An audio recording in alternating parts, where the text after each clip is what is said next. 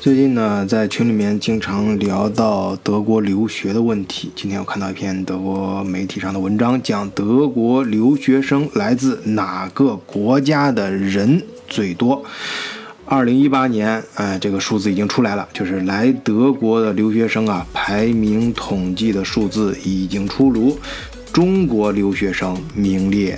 榜首。啊，为三万七千人，其次是印度留学生一万七千三百人，第三名是奥地利的留学生一万一千一百人，紧随其后的是俄罗斯留学生一万零八百，而第四名是意大利留学生八千九百人，然后排到第五人多的国家居然是叙利亚的留学生八千六百名。今天我就跟大家分析一下这个排名的原因和数字背后的逻辑。换一个视角，也许世界大不一样。以德国视角，晚醉为你评说天下事。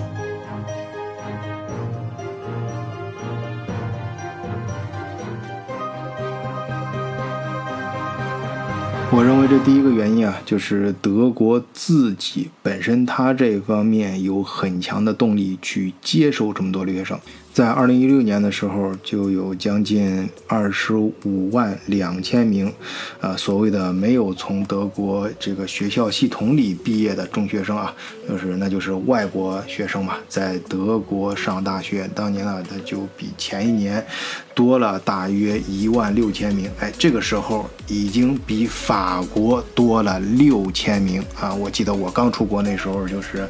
呃，之前大家都是，嗯，就是刚热起来。呃，法国跟德国啊，其实最早热起来是德国，因为德国那时候大家都知道不交学费嘛。后来，呃，突然就是开始出现了审核部，有好多小朋友就是材料不过关嘛，然后就转向了法国。其实有很长一段时间，法国留学是热于德国的啊，种种原因啊。最后呢，在二零一六年呢，还是反超回来了啊。在接下来的几年中，这个数字继续往上升，到二零一七年到二零一八年的冬季。学期，哎，就是，呃，一一七年和一八年交际的那那那个学期嘛，就已经有二十八万两千名国际学生在德国注册了。其实也就是这一年，德国取代了法国，成为除了英语国家之外的啊其他语种最受留学生欢迎的国家。德国联邦教育部部长阿尼亚·卡尔利琴科。啊，在发布报告的时候啊，表示德国在国际上的吸引力越来越大啊，我们因此而感到自豪。注意他的用词啊，这应该会激励我们变得更好。哎，这基本上就代表了德国政府的态度啊，因为德国是典型的出口型经济啊，靠外贸挣外汇的国策啊，这个。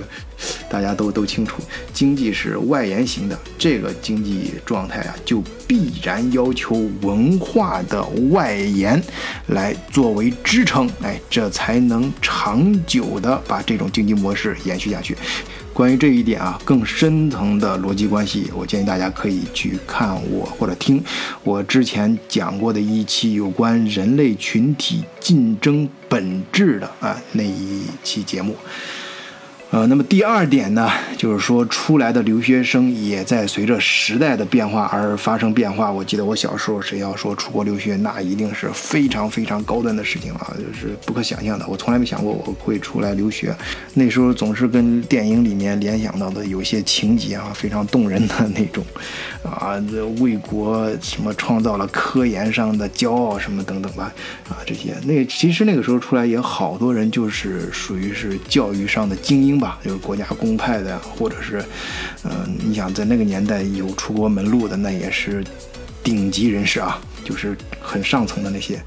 那么到现在呢，就是留学这件事啊，就越来越变得平民化啊，甚至我们德国视角的群里面有不少群友给我交流的时候，曾经还给我很细致的算过一笔账，说有些专业在国内上大学啊，甚至比在德国上大学还要贵啊。也就是说，其他方面我们暂且不说，就经济上来说，来德国留学啊，就是很划算的。刚才呢，我们也说了，德国政府的态度它是很明确的。事实上呢，根据德国学术交流中心 DAAD 啊和德国高等教育和科学研究中心 DZHW 发布的研究报告《科学全球开放2019》，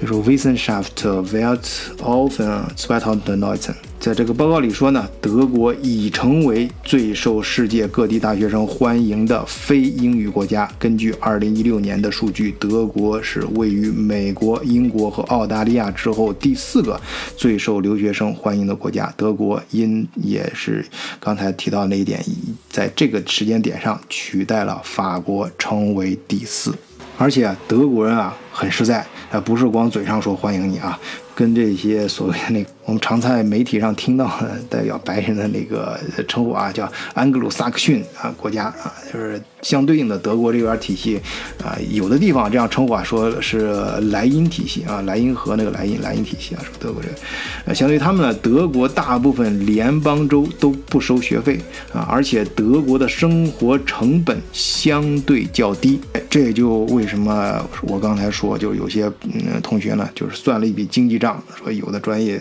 来。德国上学反而更便宜。好，第三个原因呢，就是德国本身的特质。这一点呢，我前段时间跟有一个家长交流，感触非常的深刻啊。这个这位家长呢，他就是曾经本来是做了大量的准备，跟他女儿一块儿啊做准备，他女儿学学语言，他家长呢就是收集信息，也准备相应的资金。本来是送他女儿在就完成本科学习之后到德国来念硕士啊，呃，但是呢，他女儿学习比较优秀嘛，在学校。成绩比较突出，就，呃，拿到了一个去英国做一年交换的名额。但是在去英国的这一年当中呢，他女儿思想就发生了很大的变化。当然，这是他母亲给我说啊，我没有亲自听他女儿交流过，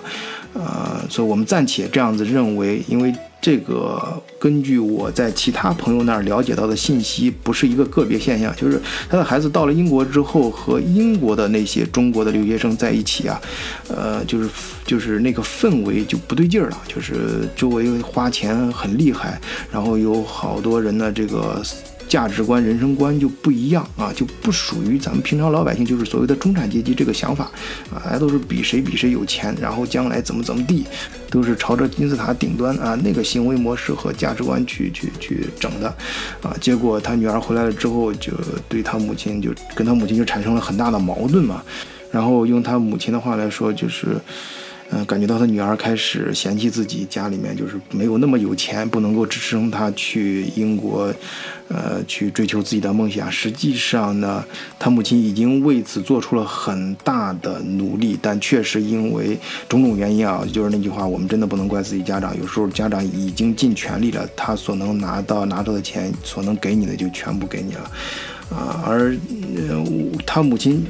都对这件这个变化呢，对女儿这个变化感觉到非常的后悔，说不应该让去英国，应该就是按原计划那样子，等到时候来德国，因为来德国的大部分留学生啊，啊，我们只能说大部分啊，呃，都是就是就拿我自己说吧，都是这种工薪家庭出来的，然后是很多甚至是家里面借了一些亲戚朋友的钱，哎，然后更好来德国，来德国之后呢，就一边呢靠家里的一点积蓄，然后还有相当一部分要靠自己打工，所以在。德国的留学生啊，凑在一块儿的时候，往往都会商量，哎，哪儿可以去打工，哪儿哪儿假期能挣到一些钱，然后然后怎么生活能够省钱，然后学习，这样的话，你你想很多时间都用在这人，那剩下的时间就赶快学习看书，然后把每个学期的课程还要怎么的考过。啊，不管分数怎么样吧，最后一定要拿到这个毕业证，然后再去呃努力的找到一份工作。总之是这种，呃，非常的呃接近我们平民这个视角的一些价值观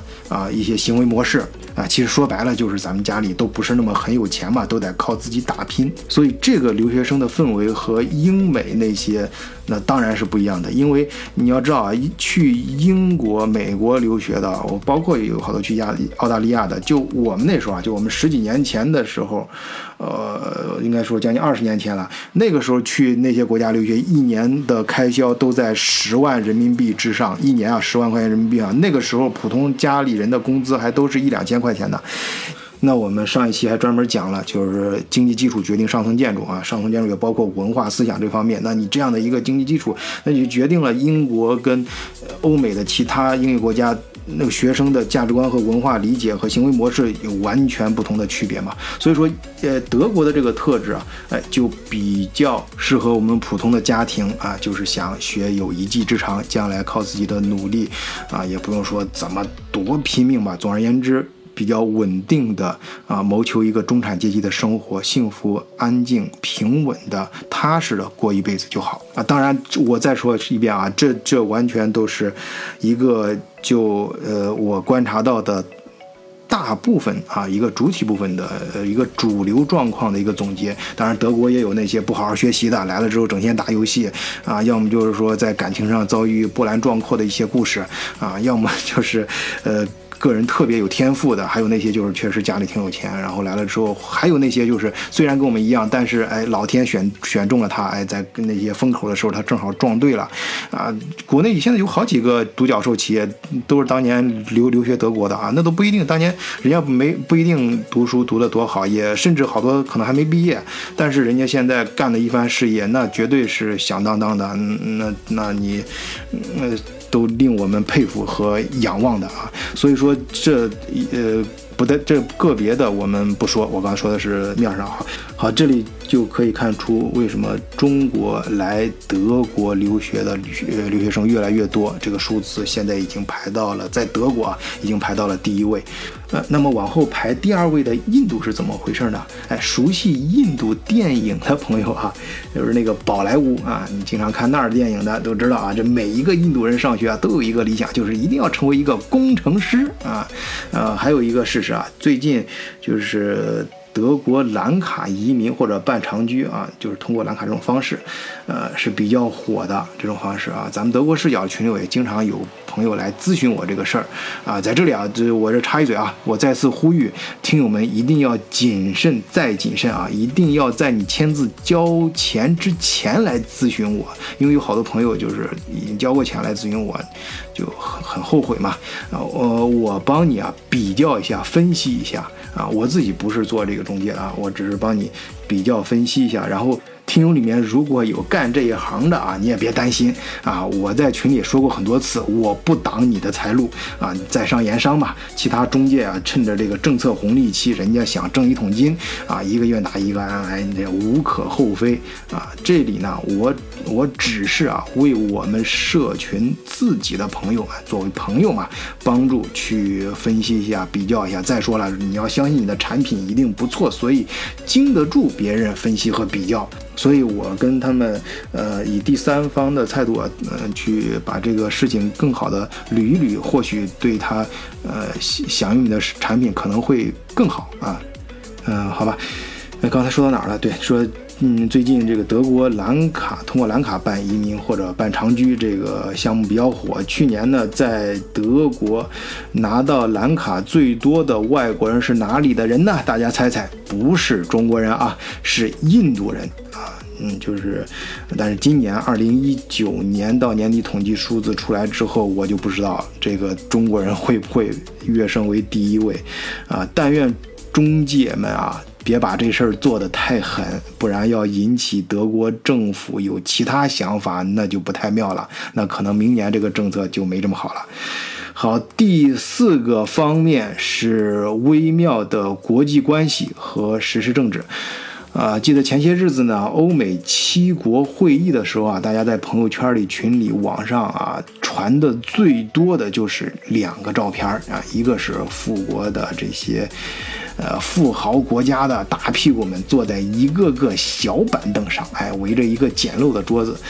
呃，这个富国开穷会议啊，啊，关于这一点呢，咱们不展开啊，这不是这也不是今天的重点，关键是第二张照片，那就是川普啊跟默克尔，哎，默婶儿对峙的这个画面，哎，默克尔呃手撑着桌子嘛，呃，川普是怒目看着他，在默克尔背后是一帮这个欧洲的小兄弟啊，那么我们这个莫婶啊。说老中医啊，你这个二货瞎搞什么？一点都不像我们西方世界的大哥。而老中医呢，则影射啊，含沙射影的讲这个莫婶啊，这你这是两面三刀啊！你当我们美国人在前线跟这俄罗斯人浴血奋战的时候啊，你德国人却暗地里跟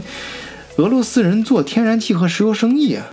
哎，你看老中医说这个事儿，你就能反映出来，或者你能联想一下，德国跟俄罗斯到底什么关系？呃，还有一个现象啊，在德国打过工的同学都知道，工厂里我们打工的时候有一种人很厉害，哎，这就是俄罗斯大妈。我在德国当学生那阵儿啊，嗯，也是打过各种各样的工厂工啊。是当时由于各种机缘巧合吧，最后反正我就练得一身武艺 加引号啊，就在工厂里很能干，我干活很真的很厉害，呃，就特别是你像在联合利华里面啊那种拆包装，呃，然后各种各样的工工序，然后每次放暑假放寒假的时候啊，工厂都会给我打电话，甚至连圣诞节放那将近一个月的假期，就是一般两个星期以上，就就那那那时间段，那工厂都给我打电话想让我过去干活，而且啊，我每次去的。时候都是小工头，什么小工头啊？就是我去了之后，就是大家，呃，每天早上学生工哗都来了，来了之后，哎，先小工头点出来，点出来，你可以自己挑一些员工，给成为你这个组里面的组员，然后带着他们干，因为你懂得比较多嘛，各个方到工序干的都比较好，